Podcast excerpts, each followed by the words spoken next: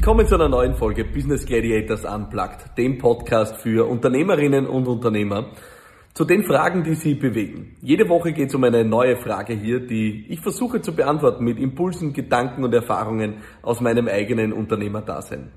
Heute geht es um eine Frage, die mich sehr früh beschäftigt hat und die immer öfter auch aus der Community an mich gestellt wird.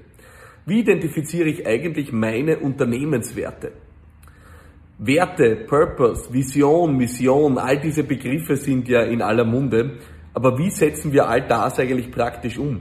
Viele Unternehmen äh, nennen ein Leitbild ihr eigen. Dieses Leitbild ist oft ganz prominent am Empfang äh, oder in repräsentativen Räumlichkeiten an die Wand genagelt. Aber wenn es darum geht, diese Werte zu leben, dann schaut die Realität in vielen Unternehmen gleich ganz anders aus. Deswegen beschäftigen wir uns in dieser Ausgabe mit der Frage, wie identifiziere ich eigentlich meine Unternehmenswerte?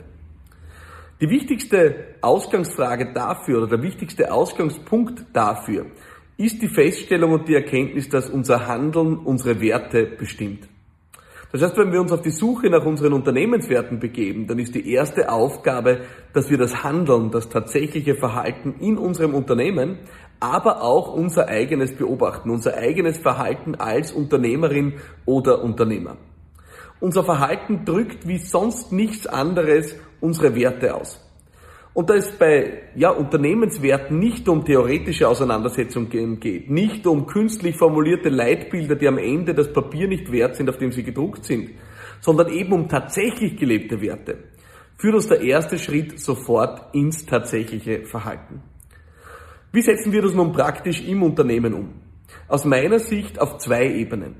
Der erste Schritt ist, dass wir uns der Frage stellen, welche Werte werden in unserem Unternehmen bereits heute gelebt.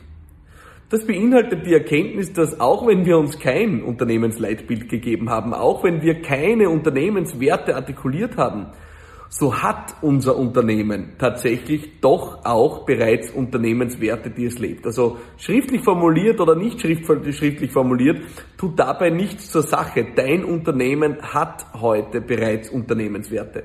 Die entscheidende Frage ist, ob es die Werte sind, die du bewusst deinem Unternehmen gegeben hast. Ob es die Werte sind, für die auch du stehst oder ob es vielleicht gar Werte sind, die deine Integrität als Unternehmerin oder Unternehmer gar verletzen. Dazu aber später noch mehr. Zunächst zur Frage, wie identifizieren wir auf Basis des aktuellen Verhaltens unserer Mitarbeiterinnen, unserer, unserer Mitarbeiter, unserer Führungskräfte, unseres Teams die tatsächlichen Unternehmenswerte, wie sie heute bereits gelebt werden. Eine wertvolle Übung dazu, mit der ich selbst unglaublich gute Erfahrungen gemacht habe, ich nenne sie die Magic Moments. Dazu gehst du am besten auf deine Mitarbeiterinnen und Mitarbeiter zu und äh, fragst sie zunächst einmal, was sind die Magic Moments, was sind die besonderen Momente, die für sie im Unternehmen in der Vergangenheit besonders stark die Identität des Unternehmens zum Ausdruck gebracht haben. Was sind die Momente, seit sie, seit die Mitarbeiterinnen und Mitarbeiter im Unternehmen sind, was sind die Momente, in denen aus ihrer Sicht die Unternehmenswerte, die Identität, die DNA, das Besondere an diesem Unternehmen besonders zum Ausdruck gekommen sind. Ich nenne diese Momente eben die Magic Moments. Es sind besondere Momente, Momente der Identität, Momente, wo ganz klar wird, wer wir sind. Das sind oft Legenden und Mythen, die in allen Unternehmen existieren. Der Tag oder die Nacht, äh, in der wir uns die Nacht um die Ohren geschlagen haben, um ein Kundenprojekt auf den letzten Drücker unter gemeinsamer Kraftanstrengung auch zu Ende gebracht haben. Oder der Moment, wo viele Mitarbeiterinnen und Mitarbeiter plötzlich aufgrund Krankheit ausgefallen sind, aber trotzdem dann alle, die noch da waren, zusammengeholfen haben, um noch Schlimmstes abzuwenden. Unzählige Geschichten ranken sich ja in jedem Unternehmen.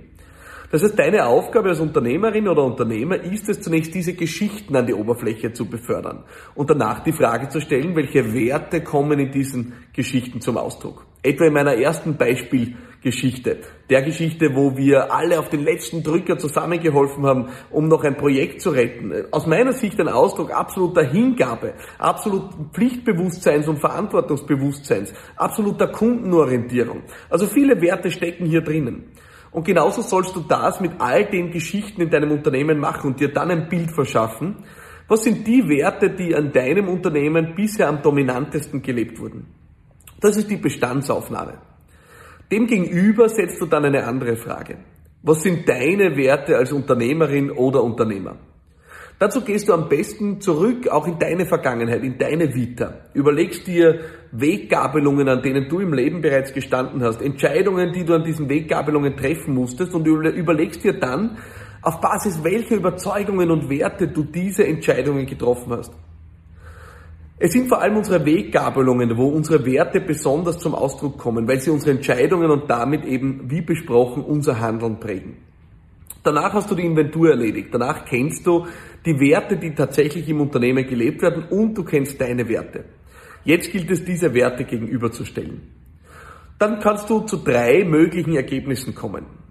Das erste sind Werte, die übereinstimmen. Werte, die zwischen dir als Unternehmerin und Unternehmer und deinem Team übereinstimmen. Das sind die, die du unbedingt stärken sollst. Das sind eure gemeinsamen Werte. Du hast danach die Werte, die in deinem Unternehmen bereits stattfinden, aber dir und deinen Unternehmerwerten zuwiderhandeln. Diese Werte musst du ansprechen und adressieren. Du darfst nicht zulassen, dass dein Unternehmen konträre Werte zu deinen hat. Ansonsten wirst du früher oder später in einem Unternehmen arbeiten, das dich frustriert, das dir keine Erfüllung beschert, weil es jeden Tag deine eigene Integrität verletzt. Und die dritten Werte sind diejenigen, die entweder auf der einen oder auf der anderen Seite existieren, aber auf der gegenüberliegenden jeweils nicht. Diese Werte sind die Diskussionsmasse. Es sind vielleicht Werte in deinem Unternehmen, die du für dich auch als Unternehmerin oder Unternehmer annimmst und umgekehrt Werte von dir, die du schrittweise in dein Unternehmen einbringst.